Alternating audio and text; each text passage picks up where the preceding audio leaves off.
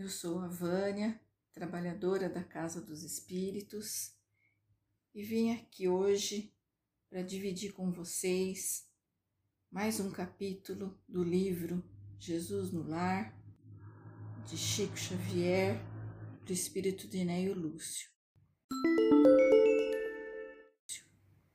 O capítulo de hoje é a lição da semente. Diante da perplexidade dos ouvintes, falou Jesus convincente. Em verdade, é muito difícil vencer os aflitivos cuidados da vida humana.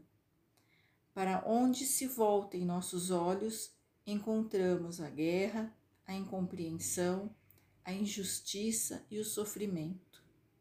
No templo, que é o lar do Senhor, comparecem o orgulho e a vaidade nos ricos, o ódio e a revolta dos pobres. Nem sempre é possível trazer o coração puro e limpo, como seria de desejar, porque há espinheiros, lamaçais e serpentes que nos rodeiam. Entretanto, a ideia do reino divino é assim como a semente minúscula do trigo, quase imperceptível é lançada à terra, suportando-lhe o peso e os detritos. Mas, se germina, a pressão e as impurezas do solo não lhe paralisam a marcha. Atravessa o chão escuro e, embora dele retire em grande parte o próprio alimento, o seu impulso de procurar a luz de cima é dominante. Desde então, haja sol ou chuva, faça dia ou noite, trabalha sem cessar no próprio crescimento. E nessa ânsia de subir, frutifica para o bem de todos. O aprendiz que sentiu a felicidade do avivamento interior, qual ocorre a semente de trigo, observa que longas raízes os prendem às inibições terrestres sabe que a maldade e a suspeita lhe rondam os passos, que a dor é ameaça constante. Todavia, experimenta, acima de tudo, o impulso de ascensão e não mais consegue deter-se. Age constantemente na esfera de que se faz peregrino, em favor do bem geral. Não encontra seduções irresistíveis nas flores da jornada.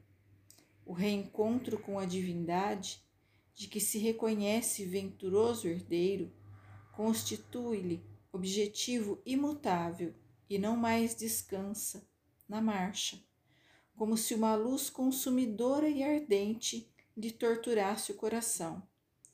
Sem perceber, produz frutos de esperança, bondade, amor e salvação porque jamais recua para contar os benefícios de que se fez instrumento fiel. A visão do Pai é a preocupação obcecante que lhe vibra na alma de filho saudoso.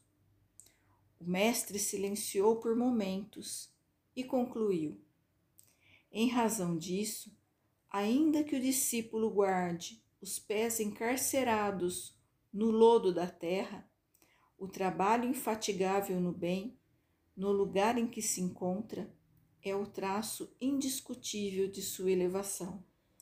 Conheceremos as árvores pelos frutos e identificaremos o operário do céu pelos serviços em que se exprime.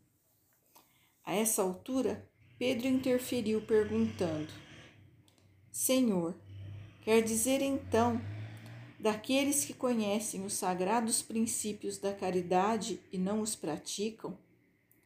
Esboçou Jesus manifesta satisfação no olhar e elucidou. Estes, Simão, representam sementes que dormem, apesar de projetadas no seio dadivoso da terra. Guardarão consigo preciosos valores do céu, mas jazem inúteis por muito tempo.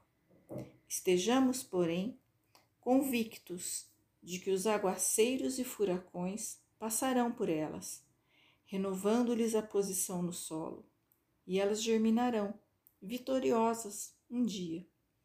Nos campos de nosso Pai, há milhões de almas assim, aguardando as tempestades renovadoras da experiência, para que se dirijam à glória do futuro.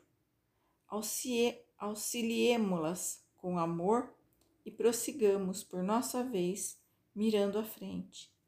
Em seguida, ante o silêncio de todos, Jesus abençoou a pequena assembleia familiar e partiu. Nessa linda mensagem dos ensinamentos de Jesus, ele inicialmente nos conforta, falando sobre as dificuldades que enfrentamos enquanto estamos aqui, sujeitos às vicissitudes da vida. Expostos a essas dificuldades e aflições que a vida material impõe, e também dos diferentes graus de entendimento e evolução daqueles que caminham conosco. Mas deixa a linda lição da semente, que atravessa todos os obstáculos em busca da luz, para crescer e dar frutos que a todos favorecerá. Mostra-nos a necessidade de agirmos também como a semente, enfrentando todas as dificuldades em busca da evolução. Que tenhamos bom ânimo sem desistir, pois uma vez rasgado o solo da imperfeição, caminharemos para o alto, numa força irresistível de progresso e evolução. E ainda assim, tenhamos o entendimento caridoso para aqueles que não conseguirem ou não quiserem aderir a esse movimento. Como explica Jesus, ainda necessitam de forças maiores, como as tempestades e as dores, que remexam o solo dos seus corações para tirá-los da inércia e da acomodação, mas cientes de que todos, um dia, buscarão a luz e o amor em direção a Deus. Agradeço a todos pela atenção e que fiquem todos na paz de Jesus.